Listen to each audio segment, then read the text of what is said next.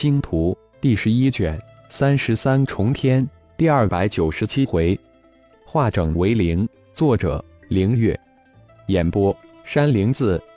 鼎族联盟战团加上鼎万山等十几个半神级的长老，刚好一千人，被顶天分成了二个战队。顶光芒的一百半神级战队作为鼎族第一战队，鼎万山等十四个长老带领下的九百人作为鼎族第二战队。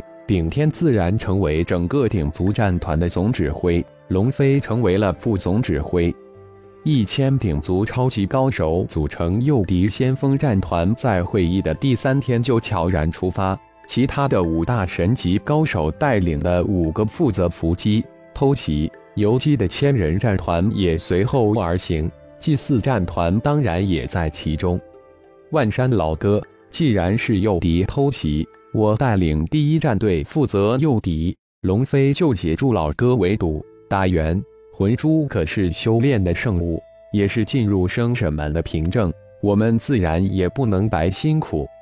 一边赶路，顶天一边跟顶万山交流道：“那是当然，一切都由大祭司调遣安排，我们绝无异议。不过，大祭司，鼎族第二战队围堵打援是否力有所不逮？力量还是弱了一点啊。”顶万山当即表态，并顺便说出心中的顾虑。嗯，我会给每一个战士加持一个隐身咒，一个食息咒，时效约三个月，只需通过原力激活就行了。啊，原来大祭司早有安排，是老哥我多虑了。顶万山惊叫起来：“怎么忘了这位是神迹呢？”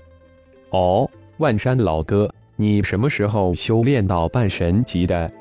顶天突然话题一转，问道：“大约一百五十年前吧。”顶万山不知顶天怎么突然问起修炼之事，但却不能不应。从半神突破神阶初级，我族通常情况下大概需要多少时间？大祭司可不是各个半神都能突破到神阶的，这个突破几率万中无一。不过。鼎族几个太长老平均突破时间大概二三千年吧。鼎万山似乎有无穷的感慨：从半神级突破神级太难了。老哥，鼎族联盟有没有关于其神迹里的相关记录？鼎万山浑身一颤，大祭司顶天不会已经掌握了其神迹里了吧？连忙回答道：“大祭司，据族内秘典记载。”其神迹里，只要要达到神迹高级，接受其神迹里的人也至少达到半神级，否则会爆体而亡。幸亏问了一下，否则自己鲁莽给一众九级战士举行其神祭礼，只怕会害了这些九级战士的性命，倒是赔了夫人又折兵。顶天暗惊，不知造化小世界中的那帮九级战士何时能突破到半神级。看来自己想提升顶战带领的九级战队至神级的计划要落空了。哦，顶族联盟半神级高手都来了吗？顶天似乎随意的问了一下。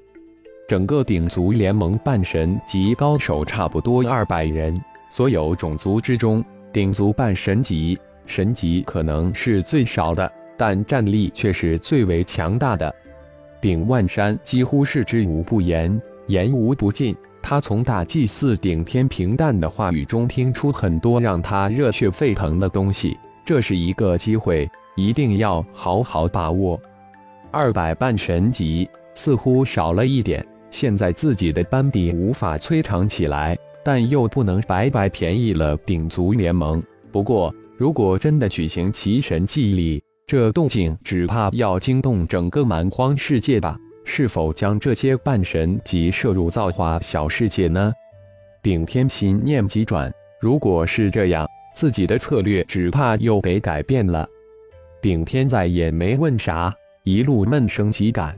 二十万公里的路，对于能驾驭遁光的九级半神级高手，也只不过二三天的时间。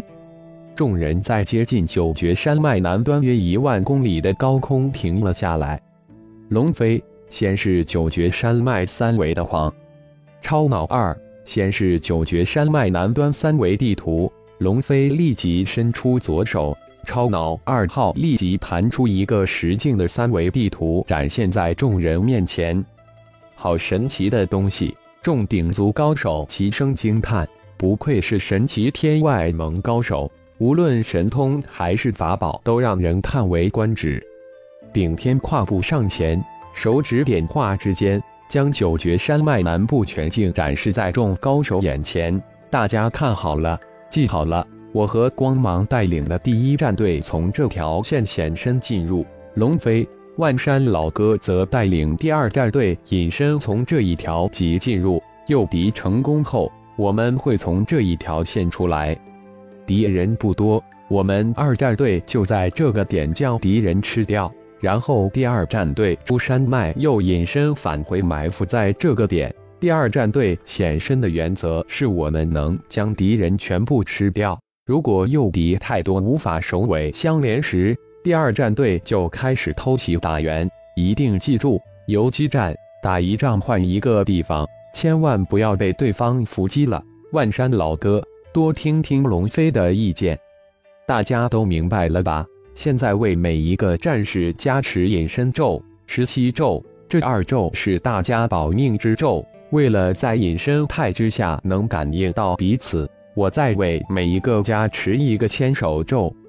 加持完三咒后，顶天顶光芒带领半神第一战队偷偷摸摸、半遮半掩的往九绝山脉前去，而龙飞顶万山则带领第二战隐身后，大大方方的从高空向九绝山脉进发。就在顶天他们六千残兵败将实施诱敌、偷袭、打援计划之时，蛮荒联盟作战指挥部也制定出对魔族的战略战术。一改最先的集中力量围剿战术，变为化整为零、全方位、全面偷袭游击战术。二百万大军以百人为一战队，从九绝山脉四面八方展开全面游击战。蛮荒联盟指挥部将二百万大军分为八个战团，通过传送门送到九绝山脉四面八方的外围原始森林之中。天神山天外猛龙族全员参战，二千三百龙族高手组成二十三个战队，在顶盟大巫贤血麒麟鼎力支持之下，加上龙破天手中的原石元晶攻势二位太上长老的支持下，龙破天被推举为龙盟盟主，成了龙盟之主。在强大的原石元晶推送下。龙盟二千三百人，个个都达到渡劫之境，渡劫后期的顶尖高手更是达到了三百人，成为百万天外盟战队中最强悍的战队。顶盟也有二个战队参加，一个为九级战队，另一个为八级战队，也是蛮荒联盟百万战队之中唯一一个八级战队。不过有了顶天这个神技。蛮荒联盟当然顺水推舟送了一个人情，不可，谁也不敢小视顶盟二个战队的战力。就在准备出发的前一天，熊天、熊迪两人先后突破到渡劫后期，再一次震慑住天外盟那些别有心思的高手。看在女儿凤舞的面子上，也为了将凤族拉入星光盟的盟友之列。血麒麟暗中送给了凤霸天一百颗原石、十颗元晶。想来有了这些原石、元晶，凤霸天用不了多久也能突然到渡劫之境。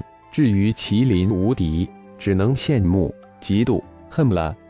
顶战激动万分，虽然自己早就猜测到大祭司顶天已突破神迹，但那一直是一个猜测。现在。整个蛮荒联盟似乎都在议论顶盟盟主是神迹的事情。顶盟的第二战队全为八级战士，在这一段时间的无限量原石供给之下，一百八级战士都感应到九级的屏障，都有隐隐突破九级的感应。不过奇怪的是，血大人却让众战士强行压制突破。顶盟、龙一盟已经结成友盟。自然，两盟的二十五个战队集结在一起，等候传送到九绝山脉南端的传送门开启。感谢朋友们的收听，更多精彩章节，请听下回分解。